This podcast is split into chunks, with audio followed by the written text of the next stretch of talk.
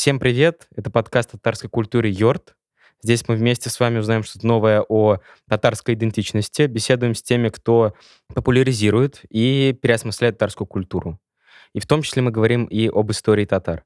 Меня зовут Эдуард Воробьев, я политолог, исследую этнокультурные процессы и этническую политику в России. Меня зовут Абдулхамид Гараев, я занимаюсь пиар-продюсированием студии «Большая Красная» и пишу тексты для музыкального проекта «Милимон». Джингл для подкаста как раз сделали мы. В этом выпуске мы поговорим с Ильнаром Гарифулиным, кандидатом исторических наук, политологом и членом Совета Всемирного форума татарской молодежи. Хәерле көн, здравствуйте, дорогие зрители.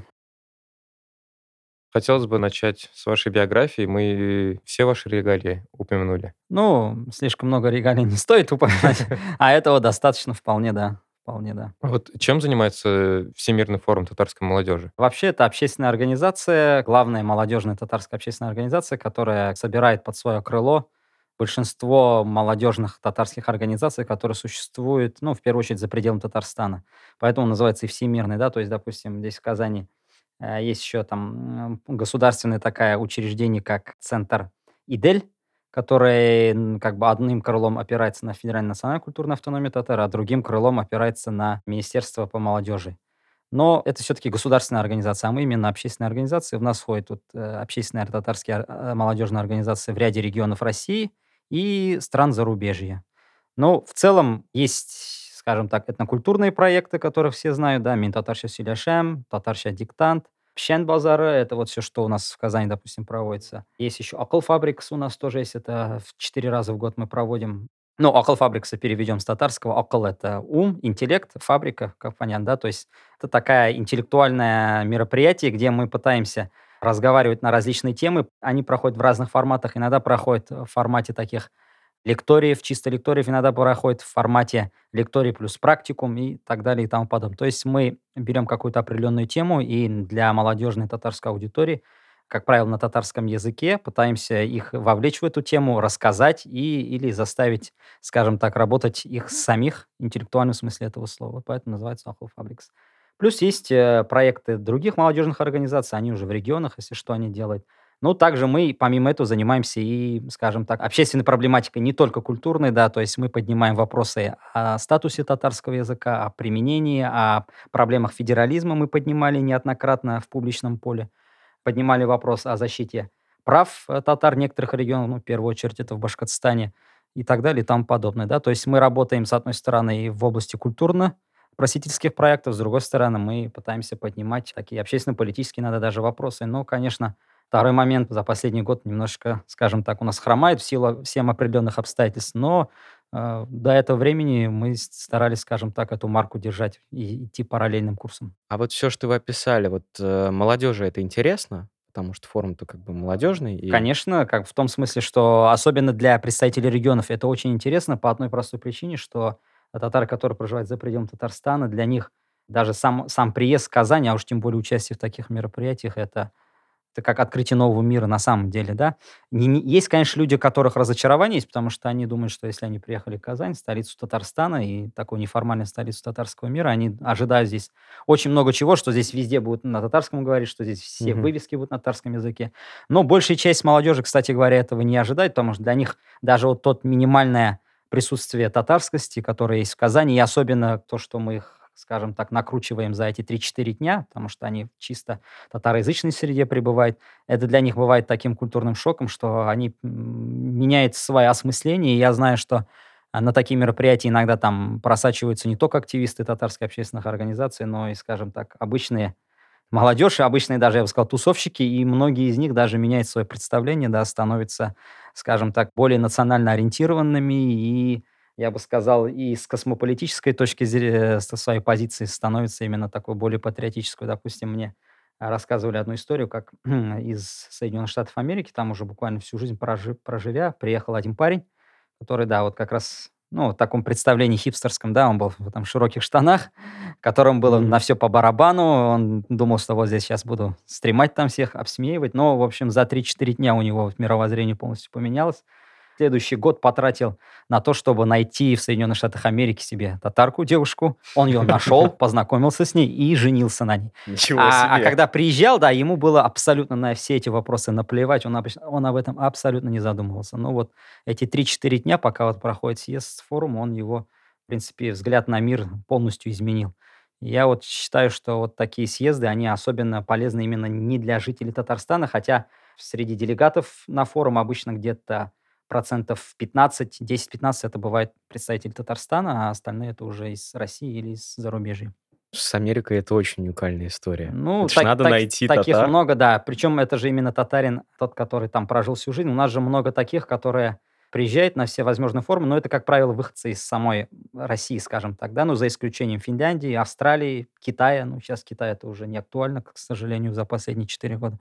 Вот. А а в остальных случаях это в день в Европе, в Америке, это в основном люди, которые уехали в недавнем прошлом, там, 5, 10, 15 лет назад, и как бы пытаются там поддерживать общественную жизнь, там, устраивать какие-то мероприятия. Вот вы говорите, на форум приезжают татары из разных регионов России, да, Мгм. в том числе.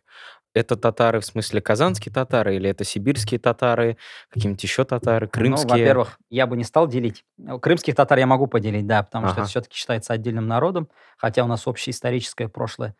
Представители других регионов, да, сибирские татары это, это этнотерриториальная группа татарской нации, татарского народа. Мы ее не делим, как мы не считаем ее отдельным народом, естественно, хотя есть у них свой диалект, конечно, сибирско-татарский. Да, приезжают представители из разных э, групп, и из Астрахани, и из Сибири, из Дальнего Востока.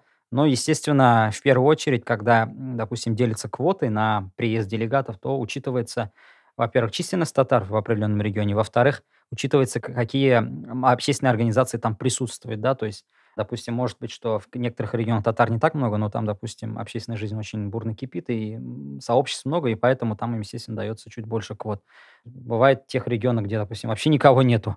Там уж бывает, мы не зовем. У нас, допустим, нету такого плана, что звать всех. Допустим, когда проводится съезд Всемирного конгресса татар, они стараются хоть одного человека даже из таких не татарских районов, допустим, как Воронежская область, там Белгород, позвать. У нас такой задачи перед нами не стоит. Мы стараемся э, делать ставку именно на те регионы, где татар много или где есть какая-то, скажем так, татары являются важной частью местного социума. Только в этом случае. То есть мы вот все-таки стараемся более реально смотреть на эти вещи. А вот вы говорили про Всемирный конгресс татар. Это какая-то отличная организация? А, да, ну, как бы мы, в принципе, отдельное юридическое лицо, хотя, в принципе, скажем так, руководитель нашей организации, председатель, у нас общественная организация, то есть я тоже как бы не работаю на профессиональной основе там, но вот руководитель нашей организации, она еще параллельно, как, э, с- как с профессиональной точки зрения, она трудится в аппарате Всемирного конгресса татар в отделе по работе с молодежью.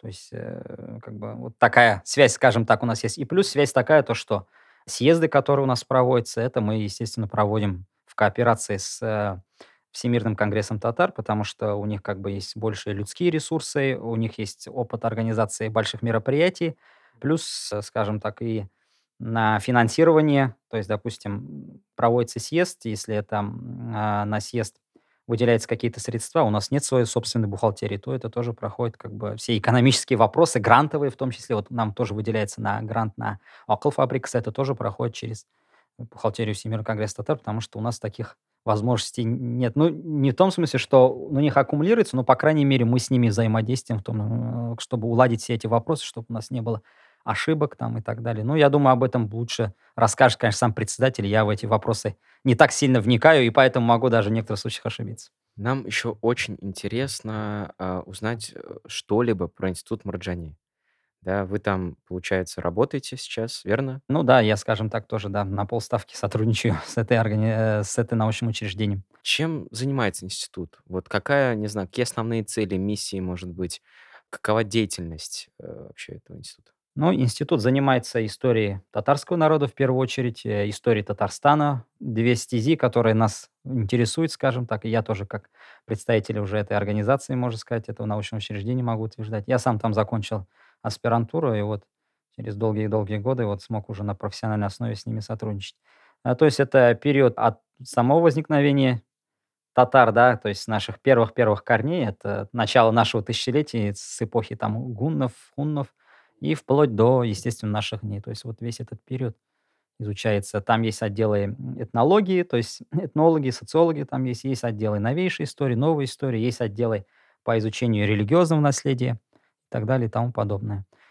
А можно я вот задам такой вопрос? Э, Он очень часто фигурирует, э, не знаю, как какой-то миф в беседах, э, да, там разных людей, которые говорят об истории, что до э, 1552 года, да, мы ничего не знаем об истории татар. Вот мы знаем только какие-то прям, у нас остались какие-то данные, а, там, не знаю, о супер-супер общих вещах абстрактных, а то, а прям какие-то, не знаю, документы, которые там могут рассказать о жизни татар, о чем-то еще, их, их вот уже нет. Их, Да, и э, часто говорят там, э, то, что архивы горели не раз, четыре раза, вроде бы, если не Ну, ошибаюсь. а, вы правы частично. Да, в том смысле то, что да, проблемы есть с источниками, но я бы не сказал, что вообще никаких источников нет. Как ни странно прозвучит, основная масса письменных, если брать про письменным источникам, о татарах мы можем найти а, в зарубежных архивах, библиотеках, то есть это хоть о библиотеке Турецкой республики, потому что это он был центром мусульманского мира, по крайней мере, начиная примерно с 15-16 века, там архивы европейских государств, потому что там большое количество путешественников сюда ездили, и они фиксировали все это и так далее. А именно аутентичные источники, да, самих татар, их, конечно, сохранилось очень мало. И опять-таки тоже это источники те, которые каким-то образом были в свое время увезены на Ближний Восток, в ту же Турцию, и оттуда мы уже постепенно их находим и так далее. Да, проблемы с источниками есть, потому что после захвата Казани, да, здесь а, библиотека была полностью уничтожена, и огромное количество в ходе дальнейшей христианизации края, они также были уничтожены, эти документы, и поэтому мы о них можем только догадываться, да, то есть а, единственное, что у нас сохранилось, это с тех времен, именно если искать здесь, на территории Татарстана, наверное, да, то это на могильные камни, э, которые есть на старых кладбищах, либо камни эти, допустим, есть, вот даже, пожалуйста, ну, сейчас, конечно, не видно, но мы можем пройти на территорию Казанского Кремля, есть там Благовещенский а, собор, да, по-моему, если не ошибаюсь, около Сюмбике называется. Там вот как раз э, на фундаменте были вот эти тоже намогильные плиты э, времен Казанского ханства, то есть в фундаменте они были использованы мусульманские. Их сейчас, конечно, замазали, там не видно, в Булгарии то же самое, вот там есть э, церковь, там то же самое, оно было до сегодня, до еще лет 10-15 назад, но сейчас они тоже замазаны. Вот это, вот по таким источникам мы можем, в принципе, с- современно искать. А так, если искать другие письменные источники, то да, надо копаться либо в русских летописях, либо уже в зарубежье. Только вот такой вариант, к сожалению. Так, ну и остается археология у нас. Ну вот да. так, археология. Вот так, в принципе. Ну, сейчас еще генетика. Ну, генетика, конечно, мы профессиональные историки, к генетическим исследованиям относимся очень осторожно. Их надо применять так точечно, я бы сказал. Не так широко, как сейчас пытаются некоторые исследователи их применять.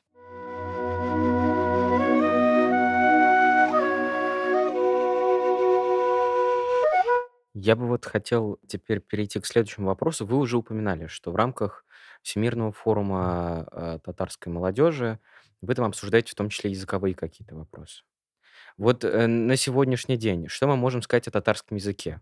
Он жив, он процветает, или вот есть, да, у политологов, в том числе у историков, да, мнение у некоторых, что национальные языки э, в условиях глобализации, в условиях там и давления, не знаю, центров, да, там это и в Великобритании происходит, везде, да, что так или иначе национальные языки э, умирают. Вот э, на ваш взгляд, что сейчас с татарским языком? Ну, татарский язык, язык даже по оценкам ЮНЕСКО находится в уязвимом положении, то есть, да, э, количество носителей сокращается год от года. По моим прогнозам, да, вот если все идет, будет идти вот так, как сейчас идет, э, то в ближайшие, наверное, лет э, 20 носителей этого языка останутся э, в- вот в регионах Волги, и то в первую очередь это Татарстан, Башкортостан, там частично Ульяновская область, Чувашия и, наверное, в Западной Сибири еще частично. А лет через 40, я думаю, будет э, уже носитель языка останется только в самом Татарстане и, наверное, может быть, в районах, западных районах Башкортостана, потому что здесь компактное татарское население проживает. А, И то, и, естественно, количество носителей будет гораздо меньше, чем сейчас, потому что а, языковая политика в России в целом, она ведет к тому, что языки национальные, они не процветают, они не то, что не процветают, не развиваются, а даже вот на уровень выживания они, скажем так, не вписываются в уровень простого выживания, то есть воспроизводства, чтобы, допустим, какой-то язык знали, там, допустим, миллион татар, и через 50 лет миллион татар будет знать, мы такое уже гарантии дать не можем, потому что тенденция идет к уменьшению. А уж что говорить о языках малых народов, вот совсем маленьких, хотя, в принципе, татар тоже не надо, некоторые относятся к малым народам. Там, я думаю, что их вообще ждет незавидная судьба, особенно те языки, у которых нет национальных автономии территориальной, то есть нет национальных республик. Я думаю, что у них уже лет через 20 там вообще не останется никаких носителей. И на самом деле это является большим мифом, который у нас некоторые э, московские чиновники повторяют эту глупость полную о том, что у нас якобы в России не исчез ни один язык. Это полная ерунда. На самом деле за последние 300 лет исчезло огромное количество языков. И да, в период, начальный период советской власти, благодаря тем действиям, которые были предприняты, многие языки получили второе дыхание, и они выжили до сегодняшнего дня. Но даже то, что выжило, оно уже на сегодняшний день на грани вымирания. Я же говорю, особенно языки народов севера, тех, которых нет своих национальных автономий территориальных. Ну, у татар чуть получше, потому что за нами есть некоторый багаж этнокультурный, и плюс э, у нас есть национальная республика, да, которая еще и аккумулирует вот, эти, э, вот этот багаж, скажем так. Ну, тоже, опять-таки, ситуация очень-очень сложная. А вот как можно исправить ситуацию, допустим? Это очень большая комплексная проблема, да. Здесь надо начинать хотя бы вообще с из... к изменению, наверное, подхода к языкам вообще, да, то есть у нас в российском обществе и российское государство должно наконец стукнуть кулаком по столу и сказать, да, нам нужны языки народов России, да, мы не должны ставить себе цели унификацию полной, да, то, чтобы все население обрусело, забыло свои языки. Вот это должно быть первое действие. То есть это воля должна быть. А после того, как проявится воля, там уже другие действия. В первую очередь нужно повысить правоприменительную э, сферу для языков народов России, да, помимо русского, то есть хотя бы в их национальных республиках, ну или территориях еще компактного проживания того или иного этноса. Я почему это говорю? Потому что, допустим, у татар огромное количество татар проживает в республике Башкортостан, чуть поменьше, чем в Татарстане, и для них этот вопрос тоже актуален. Или, допустим, возьмем, не знаю, там, Северный Кавказ, каких-нибудь нагайцев, да, нагайцы, например, живут тоже дисперсно в разных-разных регионах, и поэтому там, допустим, только в, в рамках одного Дагестана проблему их языка не решить. Хотя бы в местах компактного проживания языки должны применяться местной региональной администрацией, муниципалитетом, на них должны издаваться законы, плюс должны быть хотя бы какие-то, не скажу требования, но хотя бы льготы для людей, которые работают с населением, ну, на бюджетных учреждениях, чтобы они, у них был какой-то стимул для изучения этих языков. Ну, допустим, я маленький пример приведу. В конце 90-х в, в Акбарсбанке была такая программа, что для работников, которые на курсах, которые открыл сам банк, бесплатных, ну, которые не владеют татарским языком, если они туда идут, овладевают языком, сдают экзамен, то им там небольшая премия к зарплате прибавляется. Это на самом деле э, очень хороший стимул, да, когда, в принципе, человек, даже если не зная языка, он не становится в уязвимом, скажем так, положении, я бы сказал, такой дискриминационным. Нет, он тоже самое имеет право получить и воспользоваться, скажем так, плодами своего труда. Я думаю, что вот такими методами можно было бы поднять престиж языка. В принципе, в 20-е годы 20 века э, в национальных республиках этому проходили, и в самом Татарстане то же самое. Здесь не надо открывать заново учебник, искать какие-то методы. Вот так, смотрим историю 20-х годов, как там все это делалось, э, как там Политика обучали... коренизации. Да, да, да. Mm-hmm. Нет, там не только коренизация. То есть под коренизацией мы подразумеваем, когда, допустим, а, ну, в рамках Татарстана или там Башкирии в том числе, да, а, местных татар из-за того, что их не было там во властных органах, да, в дореволюционной России, там, там что был запрет на, на участие не христианских народов во власти, скажем так, их просто там продвигали либо во власть, в партийные органы, либо там в академическое учреждение. Нет, а была программа просто тех же, допустим, русскоязычных русских работников, там, не знаю, наркомпрос, э, каких-то парткомов и так далее. Их просто отправляли на языковые курсы. Они там обучались, овладевали языками и все. То есть дело не только в том, чтобы коренизировать. Ну и есть опыт, пожалуйста, европейских государств, э, Каталонии, страны Басков, Уэльса и так далее. Ну, там есть, тоже все не так. А, не так э, просто, да, там все не так просто, но, допустим, проблема с, с Каталонией, могу, забегая вперед, сказать, что там просто их было мало, то есть э, там около 30-30 каких-то процентов, и там возникали некоторые проблемы. Допустим, в условиях Татарстана, где больше 50% населения татары, по крайней мере, по официальным данным, а, возможно, даже чуть побольше в реальности, но таких проблем должно быть гораздо меньше. Скажем так, тут все, конечно, проблема в национальном соотношении. Но я думаю, что, в принципе, при желании даже эти проблемы можно решить. А Было вот бы желание. Абстрактно, да, если м, мы можем, например, поделить ну, какие-то жесткие методы, Мгм. да, имею в виду правовые, да, что там, не об- допустим, татарский язык должны, да, обяз- э, обязательно э, учить в школах, ну, к примеру, Мгм. да, это такой, н- скажем, жесткий метод. Вот, есть как, как бы мягкая сила, мягкие методы, как, например, там, я не знаю, проведение разговорных клубов э, на озере Кабан, да, там, на татарском языке, там, на библиотеке сейчас появляется большое количество, по-моему, тоже курсов разных, да, татарском языке. Вот, может быть, я сейчас нахожусь в каком-то своем аквариуме, да, в их камере. И мне кажется, что даже без государственного какого-то регулирования и- или со стороны республики, или со стороны, не знаю, откуда еще, вот кажется, что общество само может вот воспроизводить, что ли, культуру и, главное, язык, да, сохранять язык. Или все-таки это история про то, что так или иначе должны, например, власти, там, государство прийти и сказать, ну, чтобы сохранить, надо сохранять. И вот мы стукнем, да, кулаком по столу, и все будет. Эдуард, тут это, конечно, интересный вопрос.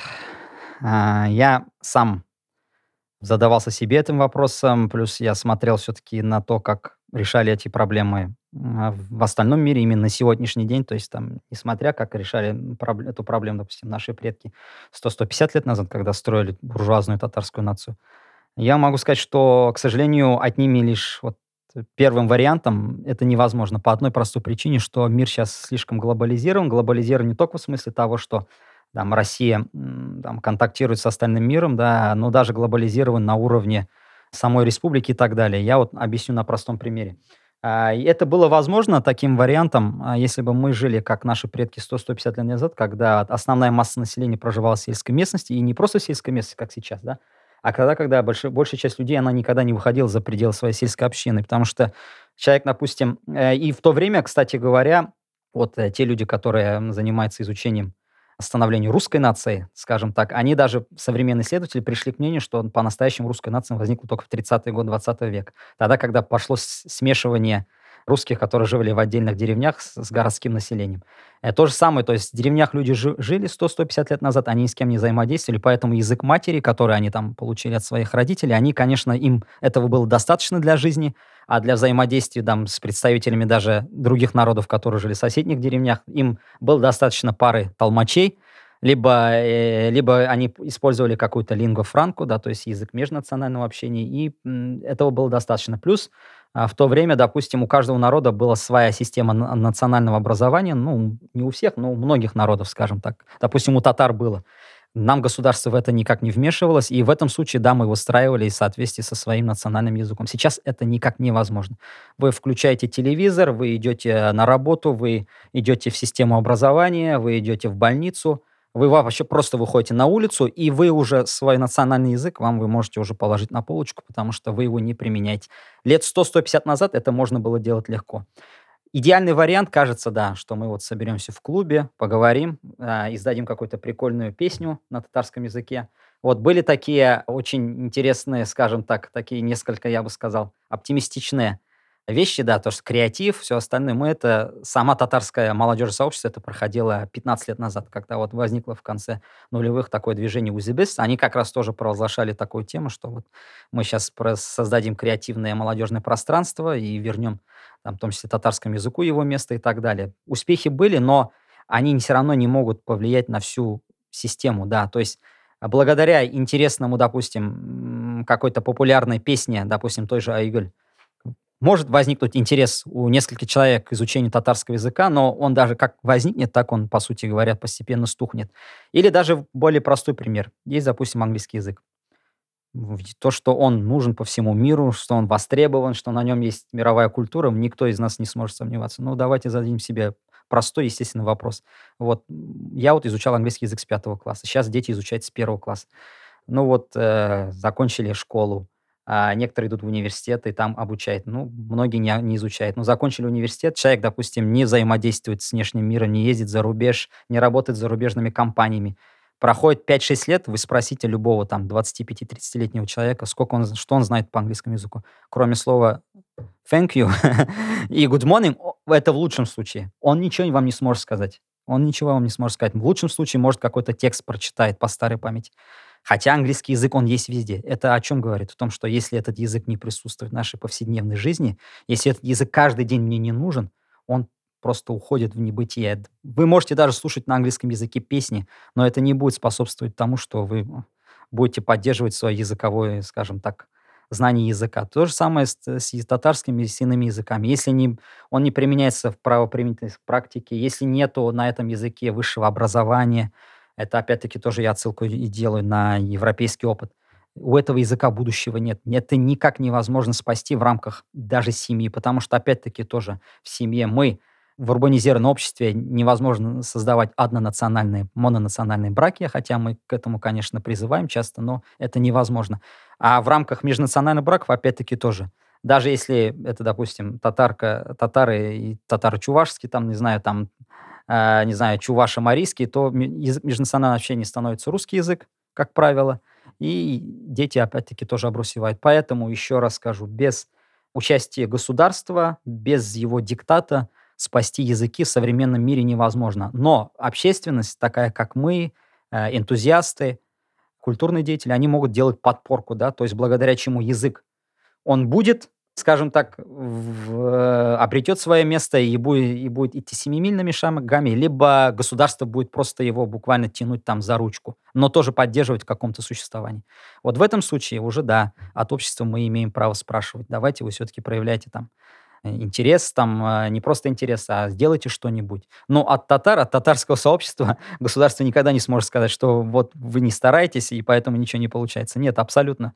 Тут даже многие, я не буду хвалить себя, я просто скажу, а, представители многих народов России, когда приезжает э, в Казань и вообще Татарстан или вообще взаимодействует с нами, они просто видят эту разницу, да, то есть а, что у них в республиках национальных э, есть, допустим, да, по части сохранения их национальной культуры. Ну, кроме там, не знаю, там, допустим, на Кавказе это только всем известная лезгинка, но вот кроме лезгинки, допустим, на Кавказе, что делается для сохранения языков? Ну, практически ничего. И вот то же самое, вот в сравнении таких вещами, то, в принципе, ну, понимаю, что, в принципе, татарская общественность, она сделала, наверное, больше, чем, гораздо, чем больше, чем другие народы сделали в России. Поэтому следующий пас тут должен быть только за государством. Без государства мы следующего шага и спасения языка, наверное, реализовать не сможем. А можно провокационный вопрос? А можно ли продвигать татарскую культуру на русском языке? В принципе, можно, да. Я думаю, что это один из вариантов, просто мы здесь не должны ставить это себе самоцелью, это должна быть один из инструментов. У нас часто возникают споры в нашей национальной среде вот по этому поводу. Можно ли, как вы сказали, продвигать культуру? То есть, э, проще говоря, вот есть телевидение. А можно ли, допустим, там рассказывать про татарскую историю на русском языке или только на, на татарском? Или у нас, допустим, вот есть э, наши съезды, да. Можем ли мы разрешить людям выступать на русском языке? Вот очень интересный вопрос. На наших э, съездах, допустим, форума татарской молодежи, Всемирного конгресса татар, у нас, вот у многих народов такого нету, тоже в России, но мы себе поставили целью лет 10 назад то, что все выступления только на татарском языке. Человек может запинаться, может он э, смешивать слова с русским языком. Мы это не осуждаем, это нормально. Но все-таки основа должна быть на родном татарском языке, чтобы вовлекать. А уже, по, скажем так, на уровне просветительской работы, там, да, конечно. А что делать? Мы должны учитывать ситуацию. Я тут приведу пример. Вот сегодня мы как раз с вами разговаривали до эфира. Вот есть идеолог сионизма, да, то есть с построением еврейской нации и вообще создания Израиля, самое главное, это Теодор Герцель. А так вот, все свои работы он написал на немецком языке. Почему? Потому что он был австрийским евреем. Он не знал иврита. Ну и как большинство евреев до, вплоть до создания Израиля, за исключением там раввинов, каких-то вот, деятели религиозного культа, они не, не обладали, не знали свой родной язык иврит. И поэтому он все произведения свои писал, идеологически в том числе на немецком языке. Те, которые жили в России, они писали на русском языке, как правило, либо на идише. Вот то же самое мы должны учитывать этот момент, и, конечно же.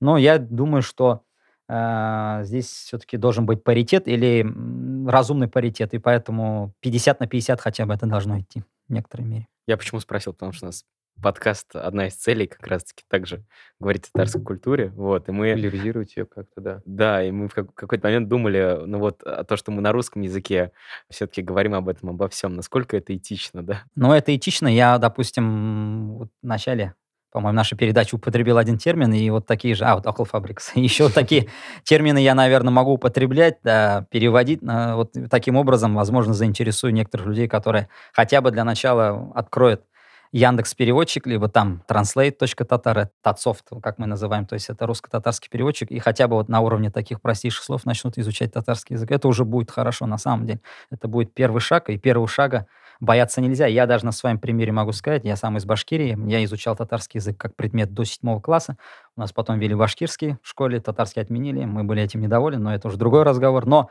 а, суть в том, что я полностью чисто татарским литературным языком не обладал до приезда в Казань. То есть у меня был кухонный язык, я мог изъясняться без проблем, но если говорить о каких-то высоких материях, там, рассказывать историю, там, не знаю, выступать на телевидении, то мне это было затруднительно. У меня там русские слова проскакивали, термины.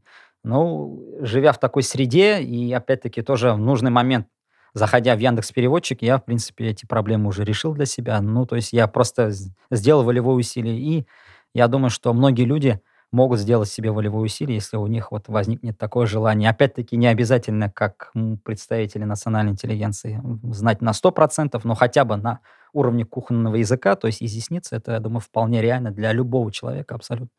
Это, это вообще не проблема. Да. Я, конечно, быстро говорю. Надеюсь, это для подкаста нормально будет.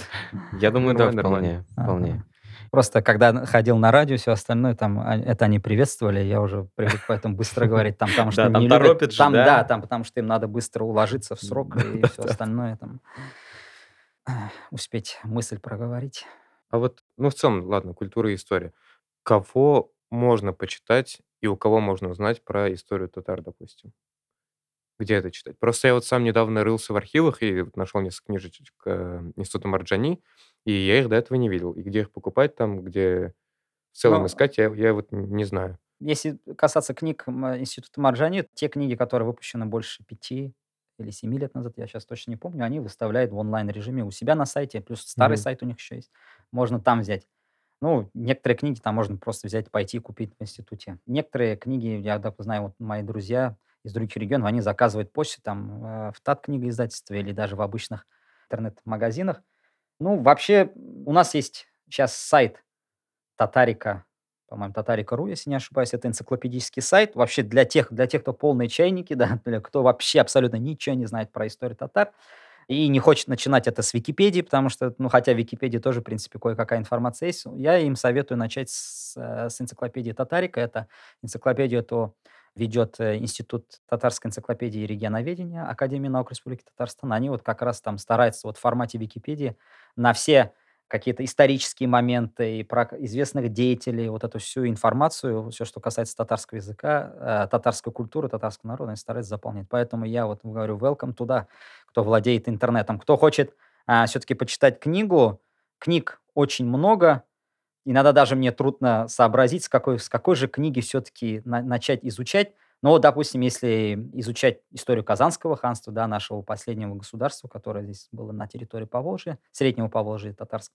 я, допустим, рекомендую начать с книги Худякова, да, которая у нас в 20-30-е годы была издана. Лучше нее на, на, на сегодняшний день не издана, потому что все остальные работы, они уже на основе ее, скажем так, были создана. Есть, конечно, многотомник «История татар в семи томах», но для обычного обывателя она нереальна, ее могут освоить только ученые, и даже я сам, как историк, честно признаюсь, ее не перечитал даже на процентов 30, наверное. Ну, я э, беру, беру кусками оттуда, отсюда. Есть книги моего учителя Дамира Исхакова, у него есть вот очень неплохие. Есть книга, книги Искандера Измайлова, он тоже, я почему этих авторов очень рекомендую, потому что у них, в принципе, в книгах достаточно более таким простым языком, понятным для большинства людей. Многие вещи эти описаны. Особенно я, допустим, рекомендую того же Искандера Измайлова для тех, кто заинтересуется военной историей татар, допустим, эпохи, допустим, Волжской Булгарии, там, а, Золотой Орды. Пожалуйста, открывайте, там все есть а, информация. Можете почитать, кому интересно. Поэтому проблем с этим нет. Ну, все-таки надо, конечно, искать. Опять-таки тоже начинать через татарику, потому что там есть ссылочки на книги необходимые, оттуда вы найдете. Плюс еще для тех, кто ленится, а, есть сейчас YouTube формат развивается, вот э, есть э, канал Татары мира, вот я сам тоже в наполнении этого канала участвовал пару лет назад, сейчас уже не, не работаю, к сожалению, над этим каналом. Ну, там тоже есть некоторая информация. Есть YouTube-каналы самого Института истории, есть еще несколько пара таких, где как раз о таких исторических моментах, скажем так, рассказывается именно в формате YouTube-видео. Это особенно популярно для молодежи. Я думаю, вот они с него тоже могут начать и продолжать в том числе. А есть, по-моему, еще учебник, э, я знаю, Искандера Гелязова. Есть, да. Искандера Гелязова есть учебник Раиля Фахруддинова, который вместе с его уже ныне покойным отцом Равилем Фахрудиновым был написан. В принципе, да, даже вот вот этот э, учебник того же Фахрудинова я тоже мог бы посоветовать, потому что там тоже вкратце история татар от с древнейших времен до сегодняшнего дня. Вот, в принципе, кто же в Татарстане живет, пожалуйста. Сам в детстве, наверное, да, я первый освоил книгу. Тоже такой учебник был для э, девятого класса. Это был издан э, сама саратовским э, ученым, известным нашим к сожалению, запамятовал имя, он еще жив-здоров, слава богу. То как раз там тоже вкратце это все было описано, и я тоже, заинтересовавшись, стал больше, глубже копать. Поэтому, для еще раз говорю, для тех, кто не знает ничего, это welcome YouTube, welcome uh, энциклопедия татарика.ру и welcome вот эти учебники, если у вас есть. Уже после освоения, да, уже когда у вас какая-то база будет в голове, можете уже идти более, скажем так, углубленно интересоваться. А кого из нынешних татарских деятелей культуры вы вот э, можете назвать выдающимся?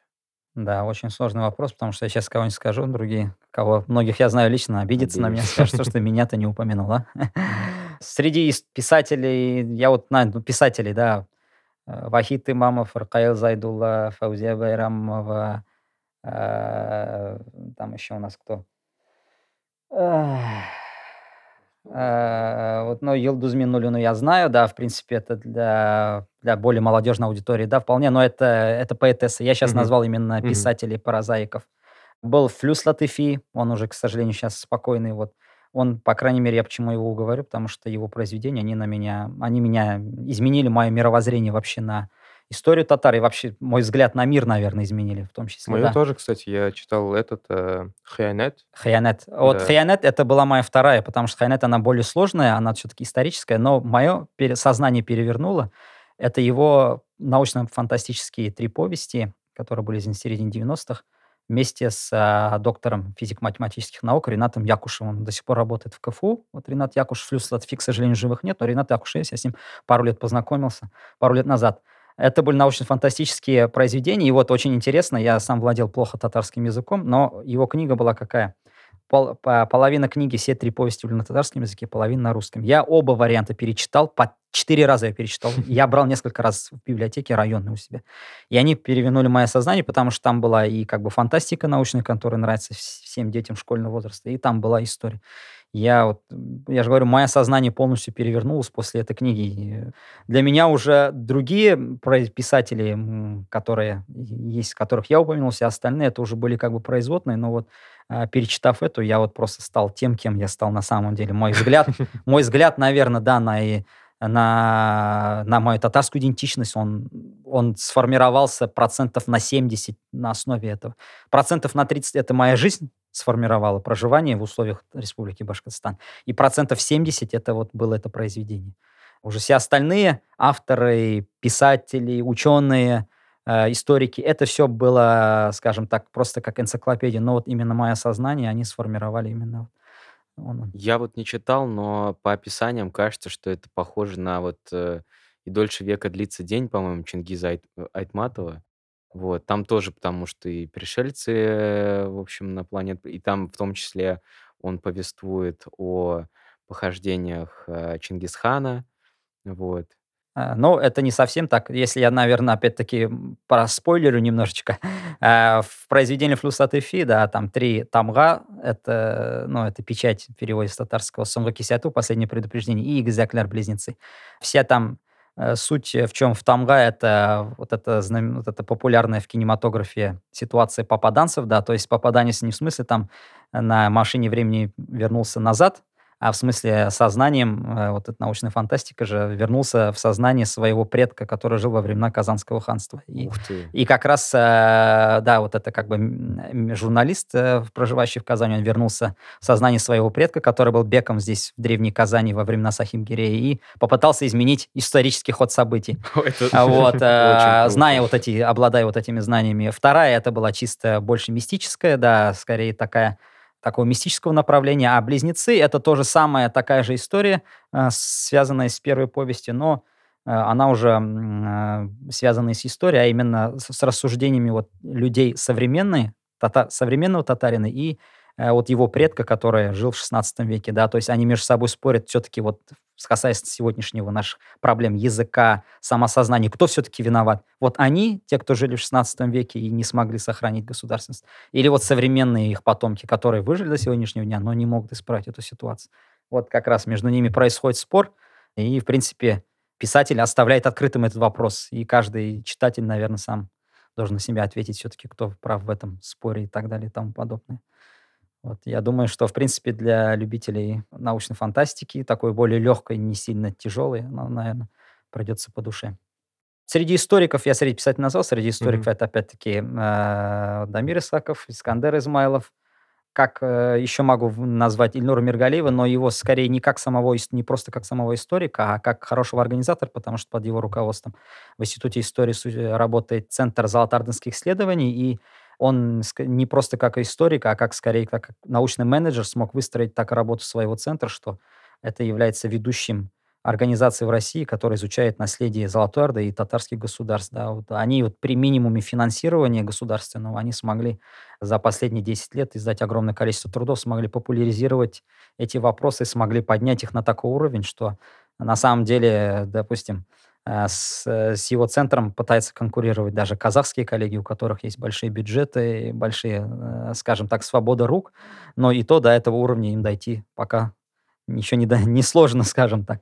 Вот, и поэтому таких историков у нас очень-очень много и так далее. Ну, я думаю, что в Институте истории как минимум половина историков, которые там работающих, это люди, э, у которых, э, трудами которого стоит заинтересоваться каждому человеку, который хочет узнать историю татарского народа. Поэтому вот так, в принципе.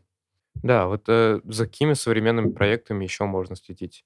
Допустим, там, не знаю, в Челнах есть сообщество Урбан Татар. Здесь у нас там есть театр Мон, допустим. Вот. Какие-то подобные проекты, Среди, среди, среди этнокультурных проектов, да, вы правильно назвали, в принципе. За, в Татарстане за их деятельностью, за деятельностью от форума, который проекты проводят. Ну, в принципе, интересные вещи до этого времени, вот долгое время пытался делать вот, молодежный театр татарский имени Кариева. Там тоже есть, ну, это уже как спек- в формате спектакля и так далее. Центр Идель тоже, но Идель, он, конечно, он проводит такие более, скажем так, закрытые мероприятия, полузакрытые, то есть он там собирает представителей татарской общественности по молодежной по России. Они там проводят свои а, мероприятия всевозможные. Вот, в принципе, наверное, все. Ну, есть у нас еще какие-то такие полуавтономные такие сообщества, да, какие-то организации, вот, допустим, есть Союз татарской молодежи Азатлык, э, есть какие-то клубы э, по интересам татарские. Вот, в принципе, их, ими тоже, если кто может где-то увидеть, заинтересоваться, я просто тоже, не, к сожалению, не за всеми успеваю уследить, увидеть и так далее. Ну, в, по, в пределах Татарстана, по крайней мере, вот так. Ну, в Москве вот есть несколько таких сообществ интересов. Но опять-таки тоже скажу, за, за, к сожалению, за последний год там а, активность очень сильно упала. Мгм. Вот так.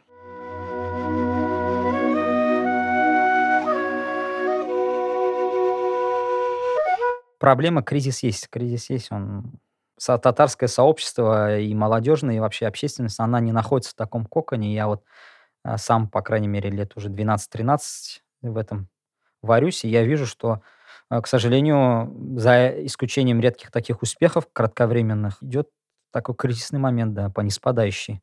Он особенно за последний год стал силь- сильнее виден, но уже до этого даже, я бы сказал, уже было видно, что организаций становится меньше, каких-то движений становится меньше, люди с- в силу определенных причин ставят перед собой уже такие препоны, какую-то самоцензуру, с препоны, не надеются или ставят слишком маленькие цели, я бы так сказал. Вот такая проблема, конечно, есть. Или в некую такую местечковость уходит, да, то есть проблема, допустим, культурные проекты, они важны, я сам тоже считаю, но э, проблема же в том, что если человек пытается уйти только в реализацию этнокультурных проектов, это же некая такая уход во внутреннюю миграцию, я бы так сказал, да. Ну вот Мгм. ты, допустим, ну, сделал ты хороший культурный проект, ну, даже в рамках Казани, да, хотя здесь много татар живет, ты можешь какое-то количество людей собрать, но ты же глобально все равно эту ситуацию изменить не можешь. Ты можешь собрать, ты, можешь вот этим культурным проектом способствовать сбору вокруг себя некого сообщества, команды, благодаря которому ты можешь сделать еще что-то больше. Но э, это же не первичная цель, это побочная цель. А первичной целью она уже слишком минимальная. Вот, к сожалению, это так и особенно э, плохо это бывает тогда, когда, к сожалению, у нас так случается, что в России вообще это, когда государство начинает запускать свою руку в эти общественные, скажем так, мероприятия, да, то есть, допустим, у нас э, это уже притча в языцах стал, допустим, бессмертный полк, э, да, который придумал общественность, потом государство туда вошло, и родоначальники этого проекта, они вообще отказались, э, сказали, что мы вот не можем дальше ручаться, потому что мы уже не соорганизаторы. Вот, потому что когда государство заходит в, э, и начинает распоряжаться вот этими хорошими даже проектами, скажем так, общественными инициативами, оно, к сожалению, Мгм. не сводит их до уровня бюрократии, до такого формализма, и люди от него уходят. Поэтому я хотел бы, чтобы вот даже те проекты, которые мы проводим, и, допустим, тот же Урбан Татар, там и все остальные, они все-таки государство им помогало, и наша республика в том числе, ну, там какие-то ведомства и так далее, но они все-таки не вмешивались в сам, а, сам процесс, не давали какие-то советы, потому что все-таки люди, которые вовлечены в это, те люди, которые это начинали, те люди, которые начинали это на общественных началах, они знают лучше, они имеют контакт с обществом, они не теряют обратную связь, а государство все-таки, учитывая, что оно не может контактировать с обществом, оно такой связи не имеет. И поэтому вот самый лучший вариант это тогда, когда общество, государство помогает грантами, э, государство дает площадки, а сами движения все-таки организует э, общественность. Это лучший вариант. А вот касательно развития этнокультурных каких-то проектов и вообще развития языка, вот вы жили в Башкортостане, да, какое-то количество времени? Я понимаю, что сейчас вы работаете в Татарстане, как бы здесь живете и так далее, но наверняка, может быть, следите за тем, что происходит. Я больше, чем слежу. Я даже пытаюсь, от- как я всегда многим говорил до этого времени, одной ногой я в Башкортостане, другой в. Татарстане, да. То есть я даже э, пытаюсь на общественном уровне влиять на эти процессы, А есть там вот протекают. различия какие-то? Вот там такие же проблемы или... Общие, если взять в общем проблемы, вообще в России проблемы вообще везде одинаковые, если взять в общем там. Но э, говоря о специфических проблемах, то да, естественно. Если, допустим, говорить, что, допустим, какая разница между, условно говоря, Татарстаном, Чувашией и какой-нибудь там Республикой Дагестан, вот такое же различие есть и, допустим, с Башкортостаном. Мгм. Да, то есть, э, если касаться этнокультурных проблем, общая проблема, допустим, потери национальной идентичности, там, языка, она есть. Она не так сильно выражена, как, допустим, в других э, областях, регионах, где татар мало, но она, допустим, в, в условиях Башкортостана там очень сильно она перемешана с политическими проблемами. То есть, если, допустим, где-нибудь условно в Удмуртии, в Нижегородской области это просто проблема глобализма или там проблема неправильной, кот- которую ведет политика центра, да, допустим, в той же системе образования, культуры, то в Башкортостане к этому очень сильно примешивается местные взаимоотношения местных народов и политика местная, региональная. Все-таки Башкортостан, в отличие от Татарстана, я вот всегда говорил, в Башкортостане до сегодняшнего дня политика, она все-таки присутствует в регионе в некоторой степени.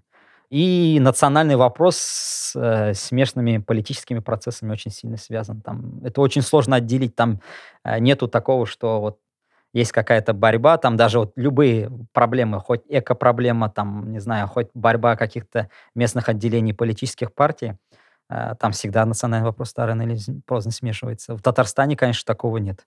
Здесь и государство, скажем так, э, в лице региональных властей, оно более плотно контролирует ситуацию. Здесь в этом есть, кстати, и плюсы, и минусы с обеих сторон. Если когда у нас будет новый подкаст, я могу по это долго говорить.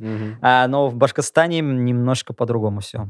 Там все по-другому. Это, это своя такая своеобразная модель. О Хотя, можно казалось бы, в 90-е Татарстан был как-то радикальнее, чем А, Дело не только в радикализме. Р- С точки зрения борьбы за федерализм, да, безусловно, Татарстан он был впереди, и на сегодняшний день так же оно и есть. Э, в Башкортостане местная власть, она всегда, скажем так, вела себя более осторожно по отношению к федеральному центру, но зато внутри Башкортостана там политические страсти кипели так, что э, мама, не горюй. я, я же говорю, этому можно посвятить отдельный блок. И иногда я думаю, что даже вот за последние пару лет э, вот нашей среде национальной многие заново открыли себя Башкортостан, даже вот татары, они не понимали, те, которые даже интересуются, истории и вообще современным положением татарского народа, они понятия не имели, что творилось в соседнем Башкортостане, вот э, с, той же, с теми же татарами или вообще в новейшей истории Башкортостана. Потому что казалось, я им некоторые факты рассказывал, им ощущение было, что это в каком-то другом государстве творится, что как это мы об этом не знали, как это могло быть, что вот жизнь такая, а вот мы буквально там 300 километров от Казани, да, и мы не знаем, что это, а это оказывается вот Это было, это все было, и это есть, и Э, с точки зрения, и чтобы понять вообще процессы, которые там идут, надо пожить в Башкортостане хотя бы пару-тройку лет. Вот э, в качестве такого примера я могу назвать Максима Курникова, да, это у нас еще был э, радио, когда-то вы помните, да, в прошлой жизни «Эхо Москвы», это он был заместителем главреда. Вот он несколько лет был главным редактором «Эхо Москвы Уфе», и вот он а, как раз, ага. ну, сейчас уже нету такой радио, но он тоже журналистикой занимается, так вот, вот как раз он несколько лет пожив в Башкортостане, он, в принципе, при, при разговоре с ним, я понял, что он осознал, на самом деле, специфику mm-hmm. региона. Но для этого надо там пожить. Психологию людей понять. Потому что, когда я, допустим, людям здесь рассказываю, люди этого не понимают. Они говорят, как так? Это же, ну, вроде бы не поддается логике поведения, там, какие-то процессы. Вроде так не должно быть. Я говорю, ну, вот вы войдите в положение, поживите, поймите, поймите менталитет и так далее. И вот тогда вам все будет понятно. Без этого невозможно на самом деле про Максима Курникова. Он до сих пор иногда на программе «Эхо Москвы» вот вместе с политологом Екатериной Шульман, которая признана иностранным агентом. Вот, а, да, он до сих пор иногда, я, когда смотрю, он что-то вспоминает про, Башкор... про Башкортостан. Если тема заходит, он всегда начинает это обсуждать. Вот, все-таки э, где родился, где работал. Он, он да. родился вообще в Казахстане. Да, да, он родился в Казахстане. Большую жизнь, жизни прожил в Оренбурге, да, но да, да, да, да. года четыре мотался между Оренбургом и Уфой, и вот э, за это время понял ситуацию, скажем так. Да, да, да. Вот э, так как заговорили об Башкортостане в том числе, вот, а, наверное, последний наш такой околополитический вопрос, э, да, это про перепись населения и проблемы с переписью населения. Вот когда, собственно, происходили все эти процессы, подсчеты, как, какие-то возникали постоянные проблемы, что, значит, э, вот эта деревня за Башкортостаном, э, а это за Татарстаном, что уменьшилось количество татар у нас в республике, а это непосредственно влияет и на денежные какие-то, да, там, дотации, преференции. Что если население уменьшается, то, соответственно, и денег нужно меньше. Вот, вот э, что думаете об этом, обо всем? Какова сейчас проблема ну, насчет э, первого вашего пункта, конечно, там деревня за Татарстан, сейчас уже такого нету, в принципе, э, границы разграничены, но остается открытым вопрос там исторического характера, потому что если вы откроете декрет об образовании Татарстана за 27 мая 1920 года, так вот там указано о том, что вопрос о э, присоединении Белебейского и Бирского уездов оставить открытым вплоть до волеизъявления граждан. Так вот, территория Белебейского и Бирского уезда через два года, в 1920-1922 году, она была директивна, то есть нарушение э, декрета об образовании Татарстана пересоединена к Башкортостану. То есть такой территориальной проблема возникла, она существует, и она сейчас вот время от времени, проблема вот этого иридантизма татарского, она поднимается э, в среди общественности, и э, за последние несколько лет я вижу, что она повлияла в том числе и на взаимоотношения между двумя республиками. Ну, шире это, конечно, проблема переписи, а проблема переписи, она существует, потому что в Башкортостане из-за того, что в 22 году присоединили к Малой Башкирии, как тогда называли, респу... ну, Башкордистан или по-другому называли, а, Уфимскую губернию, которая была населена татарами и русскими, то этнически, э, скажем так, этническое соотношение сильно изменилось, башкиры стали меньшинством, их э, на сегодняшний день около 20-22% в реальности, хотя по официальным данным их 29%. А, вот, и а, их, стало, их стало слишком мало, и поэтому уже начиная с 50-х годов у местных властей под страхом того, что раз титульное население здесь слишком маленькое, то их могут ликвидировать, Этому были основания, кстати говоря, в то время. И вот они, э, ну, как оказалось, это были безосновательные, но некоторые такие слухи ходили, и поэтому возникла такая э, заманчивая, скажем так, э, искушение все-таки повысить количество башкир, титульного населения за счет переписывания татар. Вот с тех пор эта проблема началась в конце 50-х с переписи 59 -го года. Потом эта проблема была уже в конце 70-х, она уже была шире, она проникла в сферу образования, в сферу конституции, когда татарский язык потерял там статус официального, по сути говоря. Там было три официальных языка до 79 года в Башкортостане. А, и пошел уже процесс попыток изменения этнической идентичности. А, потом был отдельный откат в конце 80-х года перестройки, когда возник татарское национальное движение, был наоборот откат, то есть татары смогли, скажем так, поднять свои проблемы уже на всесоюзном уровне, но в 90-е годы с укреплением вот этой региональной автократии в Башкортостане, там опять вот этот процесс башкиризации, то есть э, ущемление интересов татарского населения, он опять начался, и он продолжается на сегодняшний день, вот уже 30 лет. И, конечно же, я могу сказать, я удовлетворен, по крайней мере, тем, что сейчас об этой проблеме говорят в Татарстане. Кому-то это может не понравиться, да, но я очень этому рад, потому что это раньше об этом мы говорили только внутри Башкортостана, сейчас об этом говорить можно как минимум в Татарстане, и я надеюсь, что это в будущем будет способствовать тому, что все-таки уфимские татары, татары, живущие в Башкортостане, мои земляки, мои соотечественники, они смогут разрешить свои политические, этнополитические проблемы. Об этом надо говорить, об этом надо взаимодействовать.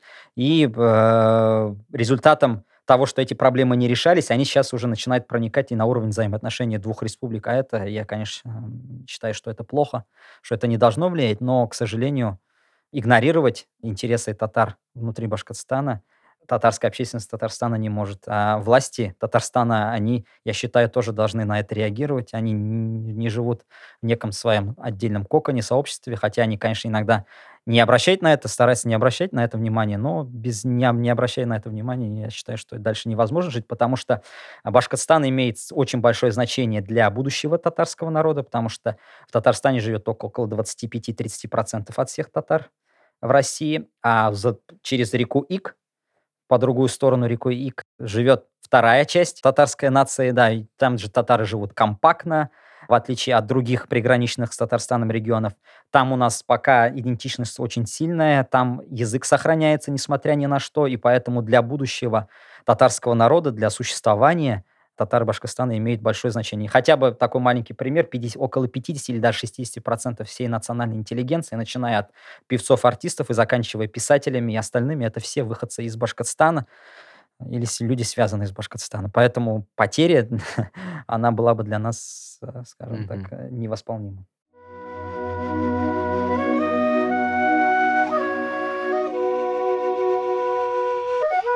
Перейдем к Тизерек 8. Да, у нас в конце каждого подкаста у нас есть рубрика Тизерек 8, что-то типа Блица. Мы говорим быстро, вы не обязательно отвечаете коротко. Пять самых важных татарских имен. Ильнар, Айдар, Айрат, Венир, Зульфет. Это я на скидку, наверное, сказал тех, кого я бы чаще слышал. А я правильно этот вопрос сам сейчас понял, что... Нет, я скорее э, про э, важные имена и фамилии.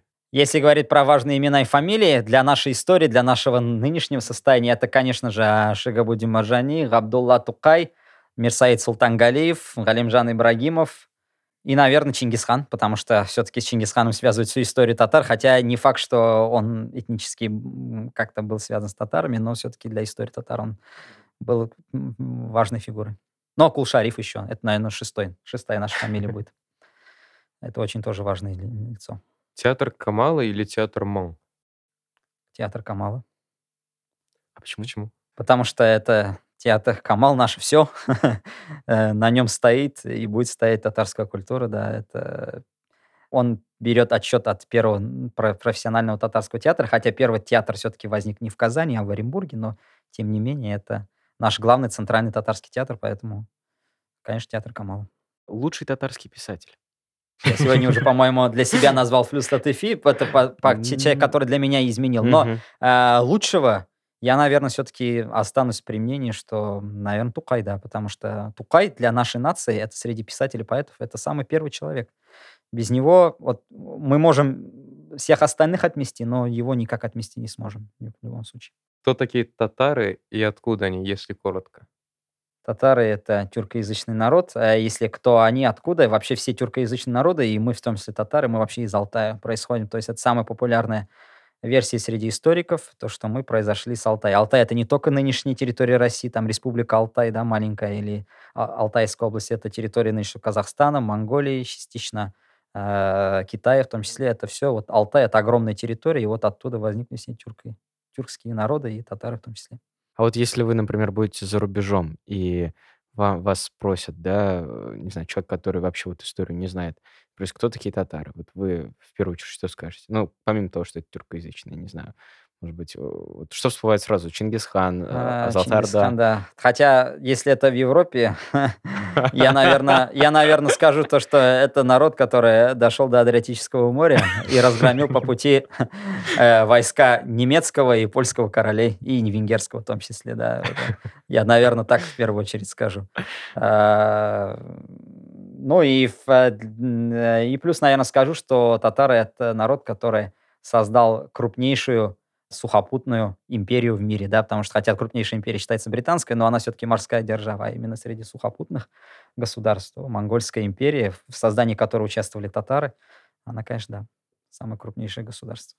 Кто больше всех повлиял на становление татар как нации? То это имеется в виду человек. Ну да, да. Если человек, то как нации, политической нации, то, конечно, Шигабуди Марджани. Это наш отец.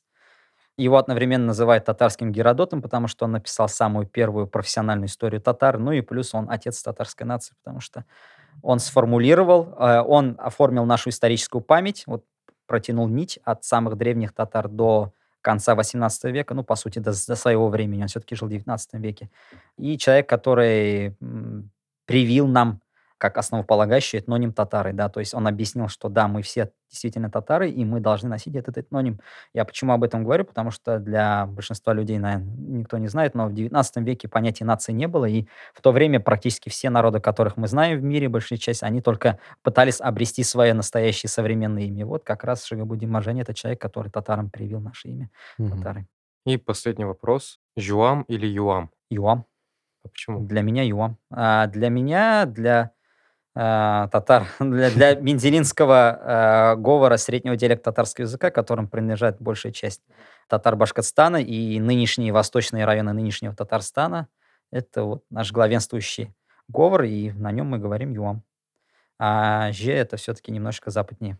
Спасибо вам большое, что пришли. Это был очень интересный разговор. Вот есть еще, может быть, что-то у вас, э, что вы хотели сказать, но не сказали, не? Спасибо, что вы позвали меня. Было очень приятно побеседовать. Всегда рад.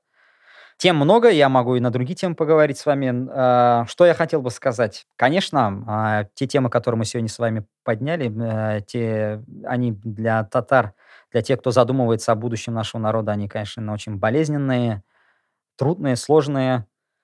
Но я призываю всех людей не терять оптимизма, потому что а, колесо истории, оно всегда движется по спирали, да, то есть никогда не бывает, что всегда-всегда плохо, а потом нету шансов. Я считаю, что у нашего народа еще будет шанс исправить многие проблемы, исправить многие ошибки, а, решить наши многие проблемы, но для этого нужно иметь цель, а, нужно сохранять волю, и самое главное, нужно знать, кто мы, потому что не осознавая себя, не зная своей идентичности, не зная, кто ты, никогда не поймешь, а, куда же тебе идти, да, то есть а, мы как тот э, в русских сказках народных, да, богатырь, который подходит э, к камню, там налево пойдешь, прямо пойдешь, направо пойдешь. Этот человек вначале прежде всего осознает, кто он сам, да, кто он богатырь, что он человек-герой, который должен идти навстречу каким-то трудностям, решать проблемы. Вот то же самое мы, как народ, должны понимать, кто мы, для того, чтобы выбрать вот эту дорогу направо, налево или посередине. И поэтому идентичность, осознание самих себя, кто мы, что мы, и сохранение этого, передача этого в поколениях, это самое главное,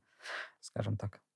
Я тут солидаризируюсь с мнением председателя Сбербанка Германа Грефа, который когда-то сказал, что а, если бы все люди на Земле знали, а, осознавали свою идентичность, знали, кто они, то ими никто никогда не смог бы манипулировать. Вот я, в принципе, вот соглашусь с его мнением. Отлично закончили, мне кажется. Да, замечательно. Спасибо, что послушали нас. Если вам понравился подкаст и понравился этот эпизод, то расскажите о нем друзьям. Также вы можете поставить нам оценку или даже оставить отзыв на той платформе, на которой вы нас слушаете. Нам с Хамидом будет очень приятно, а для продвижения подкаста это будет очень полезно. Огромное спасибо студии подкастов «Большая Красная» за гостеприимство и дружественные friendly прайсы. Это был подкаст татарской культуре «Йорт». Следи за нашими соцсетями и обновлениями, чтобы не пропустить следующие выпуски. Пока-пока. Сау. Сау болыңыз.